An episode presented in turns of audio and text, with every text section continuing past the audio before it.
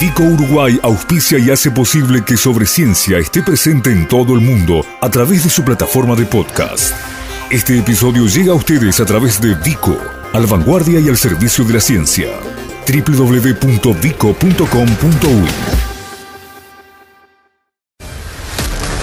sobre ciencia en tiempos de coronavirus. Información científica segura y veraz sobre la epidemia de la enfermedad COVID-19. La tarea de los científicos, organismos y centros de investigación uruguayos y los datos actualizados sobre el combate al virus SARS-CoV-2 sobre ciencia y las radios públicas de Uruguay difundiendo la ciencia y el conocimiento en la emergencia.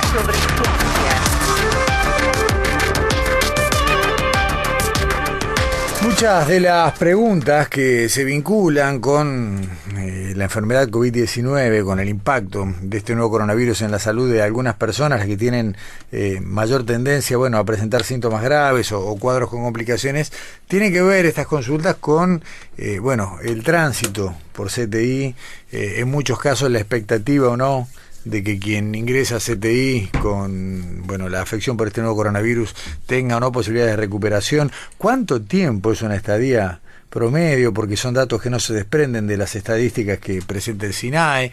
Vemos que los números varían muy poco, ¿no? Un día 8, otro día 9 eh, personas en CTI, pero no sabemos si son las mismas, si son otras. Bueno, eh, teníamos unas cuantas consultas en este sentido y le agradecemos muchísimo estos minutos al doctor Luis Núñez, quien es presidente de eh, la Sociedad Uruguaya de Medicina Intensiva. doctor Núñez, ¿cómo le va? Buenas noches. Hola, este, buenas noches, ¿cómo están? Bien, muchas gracias por estos minutos, por, por bueno, compartir esta conversación. Eh, los números son, si bien acordes a, lo que uno puede esperar por las estadísticas, han sido bajos. Nunca hemos tenido más de, de 11, 12 personas. No, no recuerdo que haya superado ese número en CTI con coronavirus, pero la estabilidad del dato me da a entender que son estadías largas, ¿no?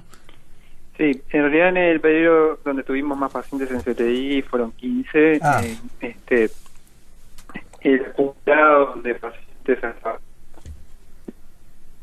30 pacientes, de los cuales han fallecido 14, este, han, se han ido de alta eh, 8 pacientes y actualmente permanecen internados 8 pacientes ocho pacientes también. Ah, esos son los números eh, que hemos que hemos tenido acá en, Uruguay.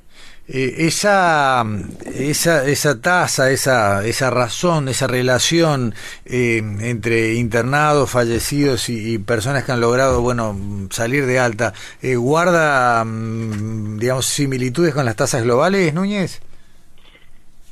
Bueno, eh, ahí tenemos una miscelánea de, estadísticas en diferentes lugares, este, y bueno, y en esa miscelánea hay, hay en algunos lugares en los que coincidimos, en otros en otros lados estamos un poco con una mortalidad un poco más elevada, en otros lados este, este más baja. El dato de mortalidad en CDI depende de muchos factores, depende entre primero entre lo que entre cuál es el criterio de ingreso a la unidad. Entonces hay lugares donde ingresan pacientes que no están tan graves y esos lugares obviamente tienen una menor este, tasa de mortalidad. nosotros por el momento lo que hemos visto es que eh, tenemos una mortalidad de en los pacientes que mm, en el global de, de un 56%. Eh, de los que han requerido ventilación mecánica. De los que no han requerido estamos por debajo del 50, pero todavía hay ingresados pacientes. no Tenemos pacientes que llevan ingresados más de, más de un mes en, todavía en, en, diferentes centros. Obviamente son pacientes complejos, eh, con muchas complicaciones este, entonces todavía no podemos cerrar las estadísticas, pero bueno. Eh, entiendo, doctor Núñez, que el, cuadro, la manera en la que afecta este virus, este SARS-CoV-2 al organismo, hace que todos quienes estén en CTI deban requerir de ventilación mecánica, de asistencia de respiradores, o hay casos que no. hay casos que no. Ajá. Este, la mayoría sí lo requiere. Mm, Le diría que el 80% de donde los pacientes que han ingresado a CTI han requerido ventilación mecánica invasiva. Cuando yo me refiero a ventilación mecánica invasiva son los pacientes que requieren un respirador, pero aparte de eso requieren intubación Claro. traqueal, requieren estar un, que se le induzca un coma para poderlos eh, asistir con el respirador. ¿ah? Hay un 20%, un poco menos, un 17% para ser más exactos, que son pacientes que no han requerido ventilación mecánica invasiva Ujú. Y esos pacientes eh, sí han requerido altos requerimientos de, de oxígeno que se los puede proporcionar con otras técnicas que, este, que no necesariamente implican la participación o el uso de un respirador mecánico. Este, de esos pacientes, digo, por lo general, son pacientes que si bien están muy graves, no están tan graves como los Claro. que requieren un respirador y por lo tanto tienen más chance de sobrevivir. Repasando los datos, doctor, y, y creo que hemos tenido algunos números que en lo personal no conocía, esa cifra global de ese acumulado de 30 personas a lo largo de todo lo que es la, la afectación por el nuevo coronavirus, es un número que a mucha gente le puede sonar relativamente bajo, pero claro, tiene que ver, eh, eh, por un lado, con eh, la afortunadamente buena respuesta que hemos tenido como colectivo para tratar de contener eh, los contagios, la, la- el aumento eh, exponencial de casos, ¿no? que era la- el, el más grande de los temores, y eso hace, se me ocurre, que ustedes, que son quienes en definitiva están en los CTI, que están en, en este sitio donde se esperaba la mayor tensión, si había un desborde de casos, puedan trabajar con relativa todavía eh, tranquilidad o comodidad. Sí, realmente cuando empezó todo esto, el- teníamos un panorama este, más complejo o, o preveíamos un panorama más complejo porque, bueno, viendo lo que había pasado en otros países, ¿no? Si uno ve lo que pasó en todos los países, digo, desde, empezando por China, digamos que afectó más a la, a, a- la provincia de Hubei, pero después lo que pasó en Italia, en España, en Estados Unidos, o sea, y, en varios países europeos que uno se compara y dice, bueno, son países que tienen sistemas de salud mucho más fuertes que nosotros, que tienen más eh, desarrollo, más posibilidades en cuanto a equipos, mejores instalaciones, en fin. Y uno veía cómo se había saturado el sistema de ellos y decía, bueno, acá probablemente no suceda algo similar o, o peor. Claro. Eh, obviamente, este, acá se tomaron medidas que sin duda mm, mm, este, tuvieron un impacto muy positivo, se logró eh, desacelerar la curva de contagios y eso es el principal factor que hace que los CTI hoy por hoy tengamos eh, pocos, relativamente pocos pacientes, porque bueno, la saturación se da porque en un plazo muy corto de, tiempo vienen muchos ingresos a CTI. Eso es lo que satura el CTI. Este, y eso era el temor que teníamos. Este, eh, y bueno, por el momento estamos trabajando, sí, con capacidad, digamos. ¿ah? Queda la, la interrogante este, de qué puede pasar en, en los meses de invierno, porque bueno, generalmente todos los años eh, los CTI en invierno trabajan casi Claro. a, a capacidad colmada, o sea, con muy poca capacidad de recibir nuevos pacientes. Entonces, ahí un poco estaba la está la clave de cómo podemos de cómo pueda responder el sistema y también las medidas que, de que se tomen. Una buena medida ha sido que la pobla- gran parte de la población se haya vacunado contra la influenza. Eso obviamente Claro. ayuda mucho. Y bueno, estamos viendo ahora cómo puede influir todo el, este, la vuelta a la, a la normalidad, digamos, progresiva, a ver cómo puede cómo nos puede afectar. Teniendo en cuenta eh, estas variables que, que mencionabas, eh, Luis, de bueno, de, de la espera de qué pasa en el invierno y cómo funcionan normalmente eh, las terapias intensivas en, en estos meses de, del año, ¿se encuentra el sistema de salud eh, eh, preparado para, para afrontar eh, de algún modo un, un crecimiento en, en los casos? posible. Hoy por hoy tenemos, o sea, hoy por hoy tenemos una capacidad instalada que es mayor de la que teníamos hace dos meses cuando comenzaron a registrarse los primeros casos. Eh, en estos dos meses ha, habido una preparación porque en definitiva, más allá de que mm, de los 50 CTI que hay en el país, solo en 10 hubo casos positivos. Claro.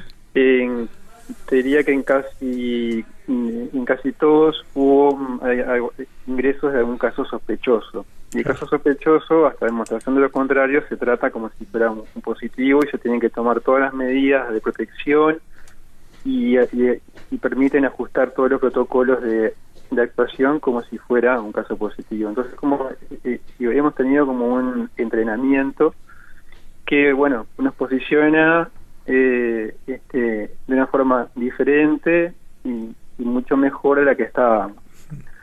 Si estamos preparados para recibir, eh, bueno, en, las condiciones actuales estamos preparados para, para recibir, digamos, como uno te puede decir, un goteo de pacientes, un, ingreso progresivo de pacientes, sí, eso el sistema está preparado.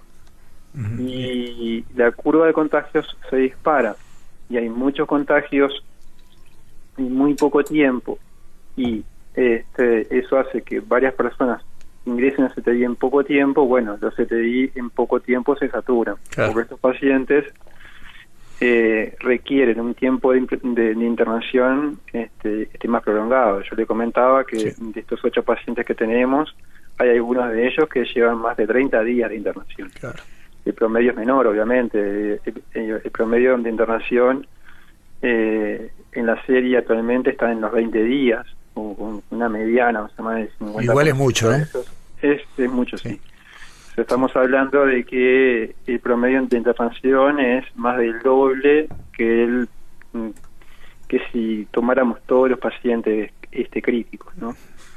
Entonces, Está claro. Eh, doctor Núñez, la, la vuelta paulatina a la nueva normalidad o esas perillas que se van girando desde, en este caso, las autoridades sanitarias, dice que el próximo lunes se van a empezar a coordinar eh, algunas cirugías, se van a empezar a tomar ya las, los recaudos para eh, evitar mayores atrasos. Esto implica, entre otras cosas, que siempre tenga que haber un 40% de capacidad libre, tanto en CTI como en todas las instalaciones, para eh, atender un eventual aumento en la demanda. desde la SUMI, la Sociedad Uruguaya de Medicina Intensiva, y, y en su carácter de intensivista en particular, ¿le parece adecuado el cronograma y la manera en la que se va a manejar? Bueno, creo que en algún momento hay, hay que hacerlo, porque, este, digamos, uno por un lado tiene que equilibrar lo que son las medidas que tienden a combatir y mitigar esta, esta pandemia, pero a su vez tampoco puede descuidar a otros pacientes que requieren asistencia. Este, dentro de esos pacientes que requieren asistencia están los pacientes quirúrgicos. Hay patologías quirúrgicas que pueden esperar, hay otras que no. Claro. Dentro de las patologías quirúrgicas, en realidad, las que requieren CTI, eh, las intervenciones coordinadas que requieren CTI, son pocas. yo diría que el, principal problema que generan las cirugías no es tanto la ocupación de, de los CTI, sino más bien la ocupación este, de las áreas de, internación convencional. Claro, Entonces, este. eso lo que hace es que eh, sea más dificultosa eh, el alta de un paciente que está en, en, CTI o cuidado intermedios a piso. ¿ah? Este, porque hay menos va a haber menos disponibilidad de camas en piso. Nos va a afectar más esa dinámica.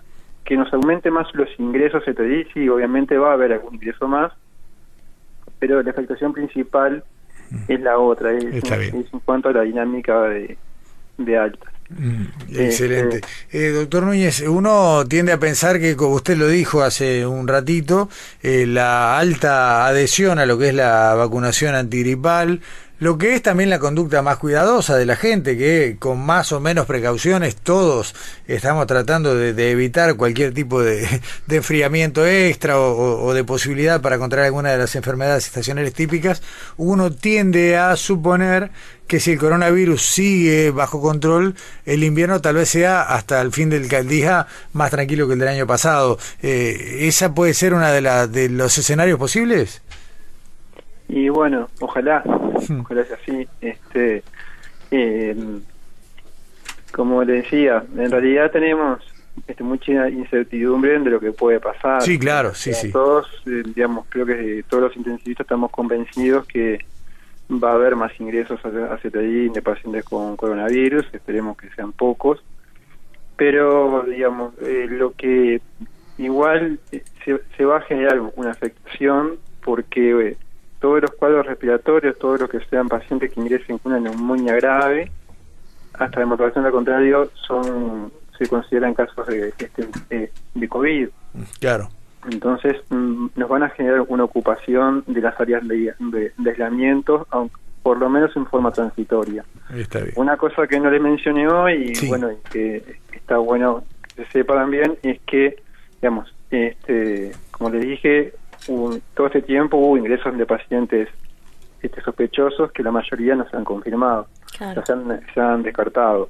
Y lo que se ha mejorado en este tiempo ha sido la, velocidad con la que se realizan los test. Bien. Este, eso, mm, porque eso eh, al principio mantenía a pacientes que resultaban ser negativos por varios días ingresados allí con muchas condiciones de aislamiento, con muchos estrés del personal con muchos gastos también para las instituciones de, equipos de protección. Entonces, hemos mejorado no solo la, la, logística en, cuanto a, a las áreas de ocupación, sino también en, este, en, el diagnóstico. Está bien. Eh, doctor, lo despido con una pregunta que tal vez podría haber ido al, arranque de la nota, pero eh, mucha gente a lo largo de estos dos meses ha mm, especulado sobre la representación real o la subrepresentación de casos positivos de coronavirus en cuanto a que obviamente no se hicieron testeos masivos. Y siempre hubo una respuesta que me parece que fue muy válida, que es decir, bueno, eh, si bien los casos asintomáticos y demás pueden haber pasado sin ser detectados,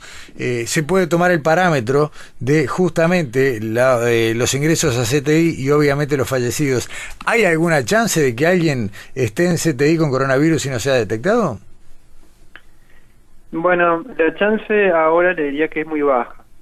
Este, por hoy es muy baja porque este, el, acceso a los test es, más fácil este, y, y aparte el, nivel de, sospecha es mayor. Claro. Porque ahora no solo se están incluyendo las infecciones respiratorias, sino otras patologías que con el correr de la pandemia se han visto que tienen que pueden presentarse este como, o sea, que pueden ser COVID positivos y sin embargo son pacientes que tienen un, una, una, patología coronaria, o sea, un, un infarto, eh, un, un, accidente cerebrovascular, en fin.